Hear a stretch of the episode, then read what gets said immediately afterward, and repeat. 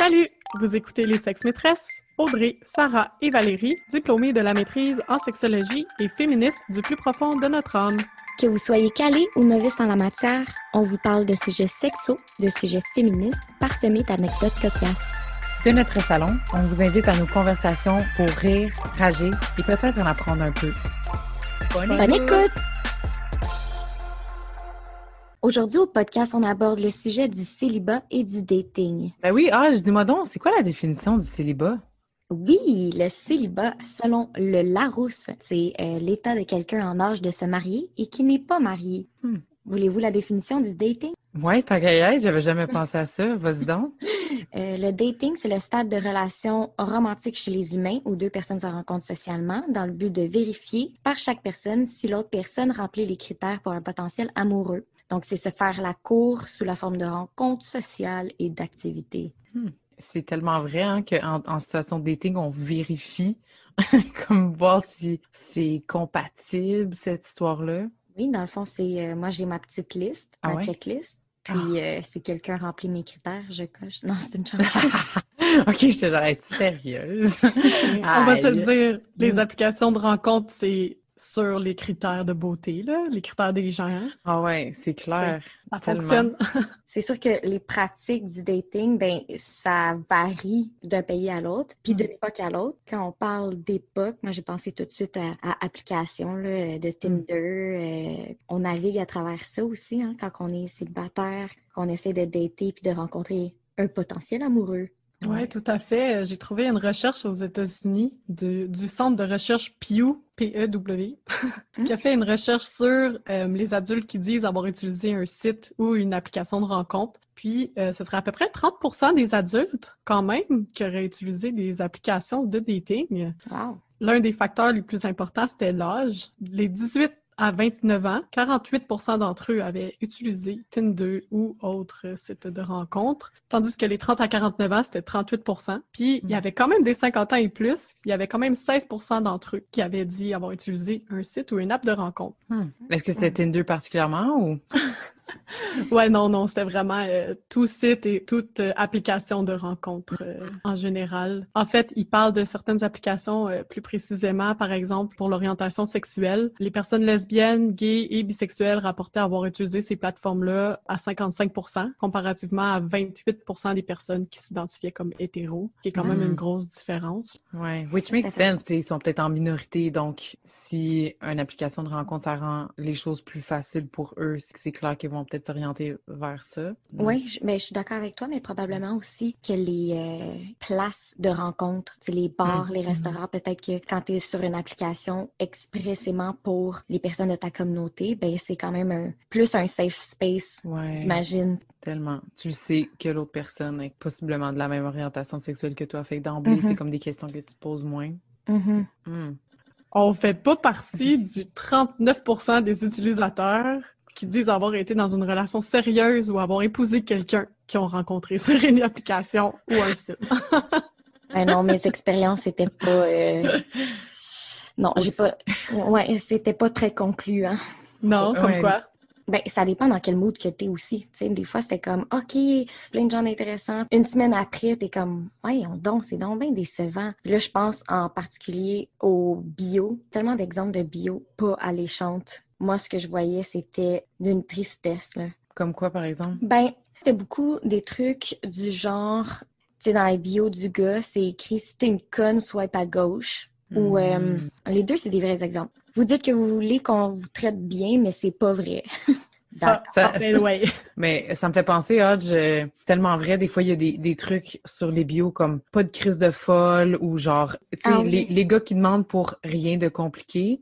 Hmm. Vas-y à la positive. Ouais, c'est un nasty gros red flag, là. Ouais, j'avoue. Je trouve que la rencontre en vrai de vrai est tellement plus riche que des fois les applications, c'est que c'est souvent sur papier versus dans la vraie vie. Fait que sur papier, il y a comme, OK, une belle apparence, il a l'air d'avoir les mêmes valeurs que moi, il il a l'air d'avoir les mêmes activités que moi. Puis finalement, tu rencontres la personne, puis tu trouves même pas qu'elle est à ton goût parce que de toute façon, il n'y a pas, il y a pas d'humour, comme la chimie n'y est pas. Tandis que de l'autre côté, par exemple, tu pourrais rencontrer quelqu'un que tu n'aurais pas nécessairement swipe à droite, Mhm. juste après trois minutes, tu le trouves vraiment plus beau que si tu l'avais vu en photo les personnes sont tellement multidimensionnelles que dans une application, c'est souvent ça.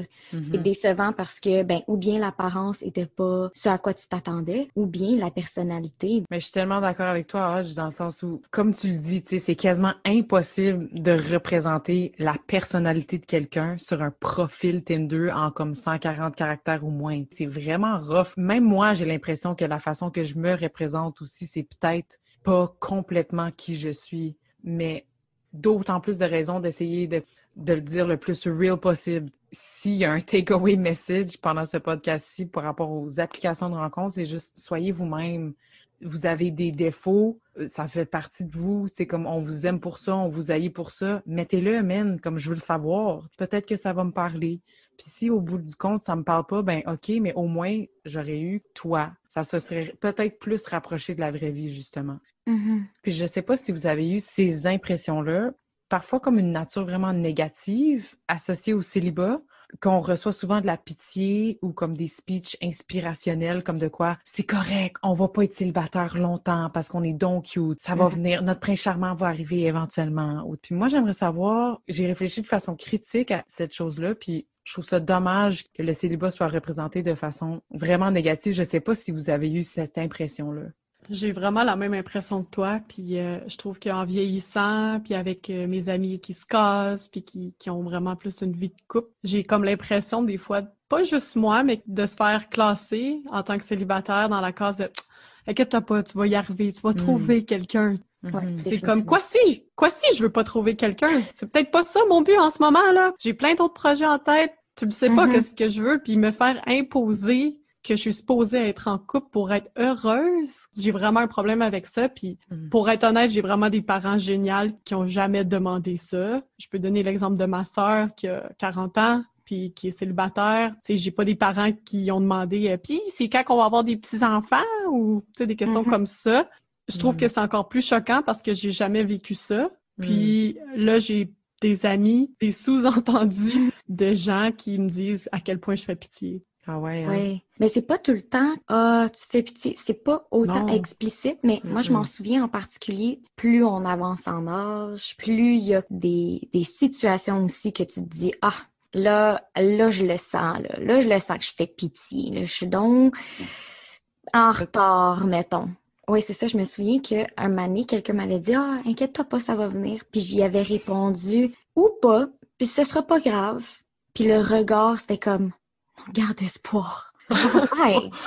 Ah ouais? Ouais, tu sais, c'était vraiment, euh, je Oh. l'ai filé de même. T'es comme, tu sais, je veux pas faire pitié. Après, même quand t'essaies de pas faire pitié, on dirait que t'essaies trop. Fait que tu fais pitié, tu peux pas t'en sortir. Oui, oui. Ben, c'est- vraiment intéressant. C'est ça, comme vous le nommez exactement. C'est comme une prescription, un moule dans lequel on fit pas. Le moule, c'est d'être en couple, puis on fit pas dans ce moule-là.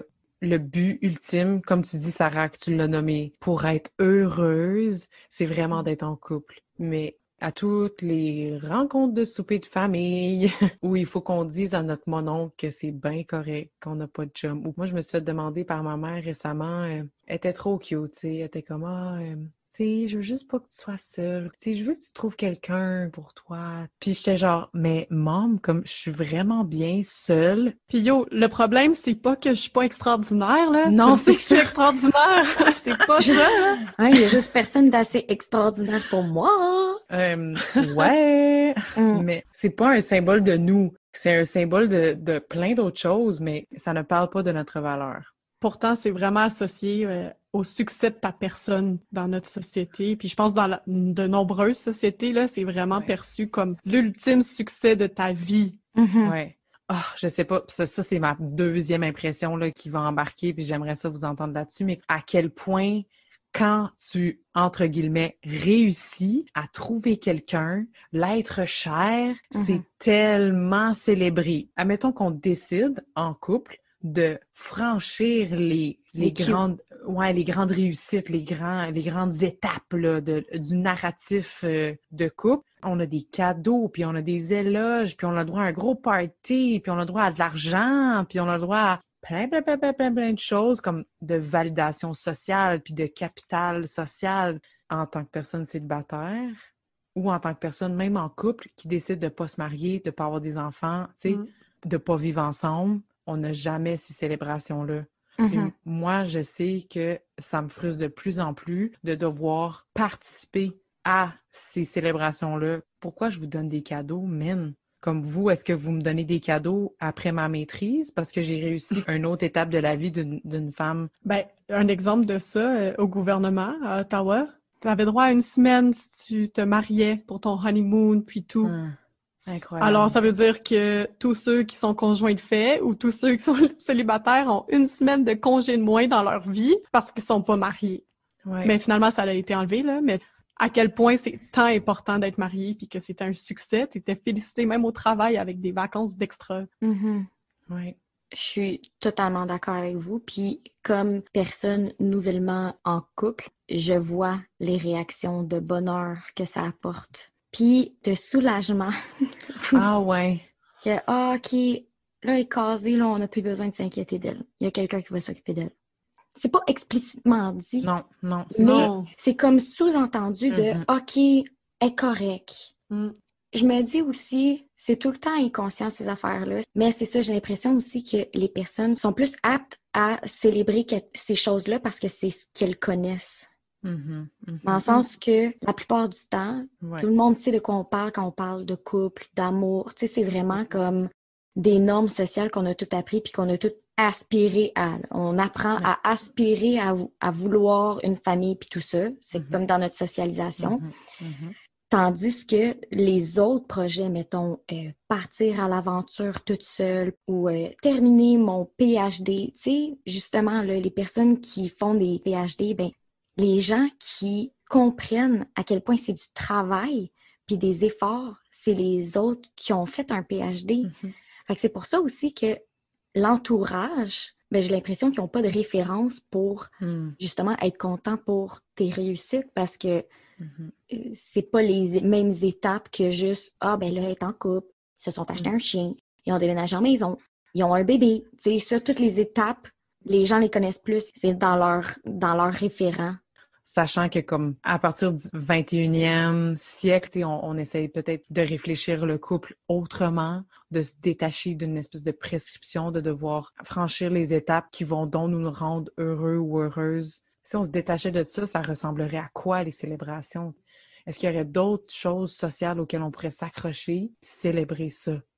Aviez-vous vu euh, justement, euh, il y a plusieurs posts là, sur les réseaux sociaux que c'est des femmes avec leur, euh, leur manuscrit là, de PhD en main, puis c'est comme si c'était une photo de Beden, puis des trucs comme ça. C'était- vraiment pour faire la joke de yeah, ça, c'est c'est ce que j'ai mis au monde, c'est tout ce travail-là. Mm, Je mm. devrais avoir autant de praise que justement un photoshoot de Beden. Que ça, je trouvais ça une bonne idée. Encore une fois, euh, toutes les étapes de la vie qu'on estime comme des succès, comme le bébé, le mariage, etc., c'est encore tout de notre héritage judéo-chrétien. Là. Mhm. On se dit détaché de la religion, mais on s'entend que c'est exactement ce que la religion nous demande de se marier, de faire des enfants, de rester en couple pour le restant de ses jours. Tout ce qui est célébré encore, c'est de notre héritage judéo-chrétien. Mm, C'est vrai. C'est Ouais. difficile de se défaire de ça. on a construit des choses qui sont comme qu'on a l'impression qu'ils sont à l'extérieur de, de ces normes-là, mais dans le fond, qui sont enracinés là-dedans. Ouais, Mhm. Ça a plein de bon sens. Mhm. Il y a aussi tellement de richesse derrière le fait d'être seul avec soi-même, d'apprendre des choses par nous-mêmes. Dans le dating aussi, il y a plein de richesses là-dedans que, que peut-être des gens qui ont rencontré leur high school sweetheart puis qu'ils se sont mariés puis that's it. Peut-être que ces gens-là, ils ont été moins exposés à, à cette richesse-là, de se poser des questions, d'apprendre sur nous, d'apprendre comment dire non, d'apprendre à mettre ses limites, d'apprendre qu'est-ce qu'on veut, qu'est-ce qu'on veut pas. Mhm. Puis je pense aussi que on peut apporter beaucoup à ces gens-là, tu sais, mes amis qui sont en couple depuis longtemps ou, ou qui ont peut-être moins daté, c'est moi leur euh, je suis la fille qui a toutes les histoires de dating le fun Mm. là, tu sais, je veux pas dire que c'est une bonne chose là, mais dans le sens que je pense que ça leur ouvre les yeux sur une autre réalité que il y a du bon mais il y a du mauvais. C'est comme une, autre expérience que eux vivront pas, mais ils peuvent peut-être quand même la vivre un peu à travers euh, leurs amis. Par procuration. Oui. Puis quand on dit de pas settle for less, ben, on s'entend que c'est dans le dating qu'on voit qu'il y en a des vertes puis des pas mûres, là. Puis qui, qui, qui qui vaut la peine de s'engager, qui qui vaut pas la peine. C'est intéressant aussi, Audrey. Peut-être qu'en étant seul, plus avec soi-même, on est capable de mieux reconnaître qu'est-ce qu'on veut, qu'est-ce qu'on veut pas. Puis quand on le voit chez l'autre, ce qu'on veut pas, on est capable de Mm. dire non, tu sais quoi, ça c'est pas pour moi. Puis Exact. aussi, d'un autre level, être capable de le dire à la personne. J'ai quand même eu beaucoup de dates avec des gars qui parlent que d'eux-mêmes, puis qu'après une première date, une deuxième date, je pense même pas qu'ils savent mon nom de famille ou ils savent si j'ai un frère, une sœur. Si j'ai des parents, là, ils, comme, ils m'ont posé aucune question sur moi, ils ont parlé que d'eux-mêmes. Puis, à force d'en parler avec Val puis Audrey, ben, je leur dis maintenant, après la première date, je leur dis, tu sais quoi?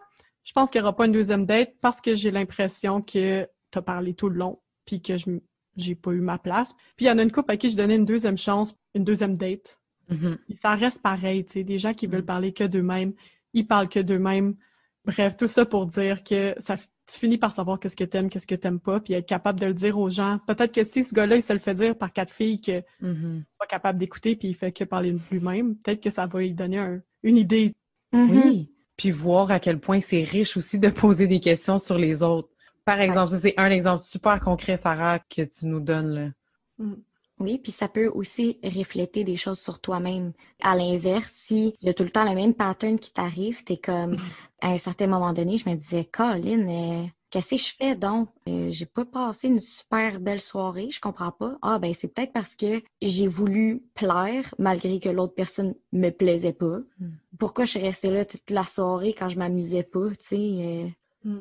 de, de comprendre qu'il faut aussi que je dise Ah, ben tu sais quoi, moi je suis pas intéressée, je peux-tu m'en aller? Mais c'est vrai, Ouais. là. Puis il y a en plus en plus de femmes qui se donnent à peu près une heure, puis ça, après une heure, ils sont comme pour vrai, je m'emmerde ou ça clique pas, ils le disent, puis ils partent. C'est pas Ouais. mal poli dans le fond, là, tu sais, tu fais Ben pas non. perdre de temps à l'autre personne non Ben plus. oui. Ça coûte moins cher pour la soirée. Ça t'appartient aussi, là. Si tu le sens pas, tu le sens pas, puis c'est tout. Tu sais, moi, j'ai eu des belles dates avec des gars. Ça s'est super bien passé. On a même eu des belles conversations, des dialogues, là, vraiment pas des monologues de leur part ou rien, mais ça s'est super bien passé. Puis malgré ça, je le sentais pas. Puis tu sais -tu quoi? C'était vraiment correct. Je l'ai dit au gars. J'étais genre, tu sais -tu quoi? Je le sens pas de mon bord. Tu sais, t'as rien fait de mal, comme ça, ça, c'est pas problématique. C'est juste... Des, fois, c'est drôle. sécurité, hein? T'as comme une impression. C'est ça, t'es comme, Ouais. tu suives ton gut feeling. À quel point tu vas te faire marcher dessus jusqu'à pour plaire. Tu sais, comme c'est ça, là. Mhm. Puis si. Puis si l'autre personne aussi fait la même réflexion de son bord, remarque que c'est pas de sa faute, ben là, c'est comme, OK, ben ça m'appartient pas. Comme il y a des choses qui peuvent t'appartenir dans le dating, puis il y a des choses qui t'appartiennent visiblement pas. Quelqu'un qui part comme ça sur une date, c'est genre, oh, OK. Tu peux poser la question, genre, j'ai-tu fait quelque chose? J'ai-tu? Puis si la personne te répond non, ben, ça arrête. Ben, ça demande quand même beaucoup de maturité aussi, là. Je veux dire, moi, si quelqu'un arrivait à une date, puis après, comme une demi-heure, me dit Hey, tu sais quoi, non. Puis il part, j'aurais de la misère à dire Hey, ça m'appartient pas. C'est rough, c'est rough, Audrey. Je, te comprends, comme l'émotion va être là quand même, puis c'est sûr que c'est comme oh, c'est vraiment plate que ça n'a pas marché. C'est sûr qu'il va y avoir une émotion là, mais à la fin de la journée, c'est pas dans mes sphères de contrôle, ça ne m'appartient pas dans ce sens-là. Là. C'est comme Mhm. la personne, elle a la liberté puis elle a l'autonomie de choisir qu'est-ce qu'elle veut puis qu'est-ce qu'elle veut pas. Puis si moi je ne suis pas qu'est-ce qu'elle veut, ben parfait, man. Bisous, bye, va-t'en. J'ai pas envie de pédaler dans les excuses ou d'essayer de changer ma personne pour essayer de m'adapter à ce que toi tu veux. C'est pas des rejets personnels, je pense aussi. Ouais. Non, c'est ça. Je pense aussi que quand tu commences à comprendre c'est quoi la game de dater puis de- d'être célibataire, c'est vraiment d'être bien avec toi-même puis de faire comme tu sais quoi, si ça marche, ça marche, si ça marche pas, ça marche pas. Moi, je suis vraiment du genre à me poser des questions et à me demander qu'est-ce qui a pas marché, qu'est-ce que j'ai fait, qu'est-ce qui a pas plu, qu'est-ce que j'aurais dû faire? Ça, c'est vraiment pas à faire, dans le fond. Ah, c'est bon. C'est des, bons conseils. quand on dit rester soi-même, ben, c'est aussi rester fidèle à nous-mêmes. Ouais. Je te feel, Hodge. C'est tough de Mm. faire ça. De le savoir, de le reconnaître, de, le- de le mettre son pied à terre, de le dire, de le suivre. Mhm. c'est pas euh, c'est pas évident parce que justement on a des on a des envies de plaire là tout le monde a des envies de plaire on veut pas euh, brusquer les gens être rude Mhm. Mais justement, si tu as tendance à vouloir plaire, ben là, ce que tu vas regretter, c'est Ah, ben j'ai peut-être pas joué assez, j'ai peut-être pas été assez comme ça, pas été assez comme ça. Au moins, quand tu es toi-même, c'est comme ben, Mm. tu sais quoi, j'ai été vraiment moi-même. J'ai montré mes défauts, mes qualités, puis si ça lui plaît pas, ben ça va jamais marcher parce que je suis une même. Tu pas poser la question de Ah, mais là, si j'y avais dit cette anecdote-là, si je m'étais pas empêchée de faire telle affaire, si j'avais plus montré mon côté conne, là, mon côté quiniaise, peut-être que je n'ai pas à se poser ces questions-là, ça n'a pas marché, ça n'a pas marché, c'est tout. Tout à fait. Donc, euh, plusieurs personnes perçoivent le célibat comme quelque chose à combattre ou euh, à remédier le plus rapidement possible. Le célibat est aussi perçu comme quelque chose qui doit être temporaire et vite être réglé. Pourtant, bien que le dating à l'ère numérique peut être épuisant pour toutes les raisons qu'on a nommées aujourd'hui, euh, ça laisse des bonnes histoires à raconter et ça permet surtout de faire une pause puis de prendre ce moment pour se recentrer sur les choses importantes dans notre vie. Le célibat devrait être perçu comme l'occasion ultime de repenser sa liberté. Quand je parle de liberté, je parle de sa liberté de faire des choses sur notre bucket list, sa liberté d'aller où on veut, quand on veut, sa liberté d'avoir peu ou pas de compromis à faire avec hmm. euh, une hmm. personne euh, qu'on fréquente. Que ce soit une période courte ou longue dans une vie, pourquoi ne pas l'utiliser pour faire ou découvrir vos activités préférées?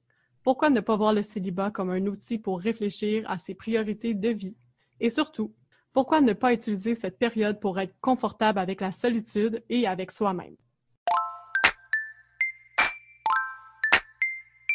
Merci d'avoir été avec nous pour cet épisode des Sexes Maîtresses. On espère avoir stimulé vos réflexions et inspiré vos prochaines conversations avec vos proches. Suivez-nous, partagez nos épisodes sur vos réseaux sociaux et surtout, faites-nous plaisir et écrivez-nous vos questions, vos impressions et vos suggestions. Les Sexes Maîtresses vous souhaitent une bonne semaine. Bisous, bye!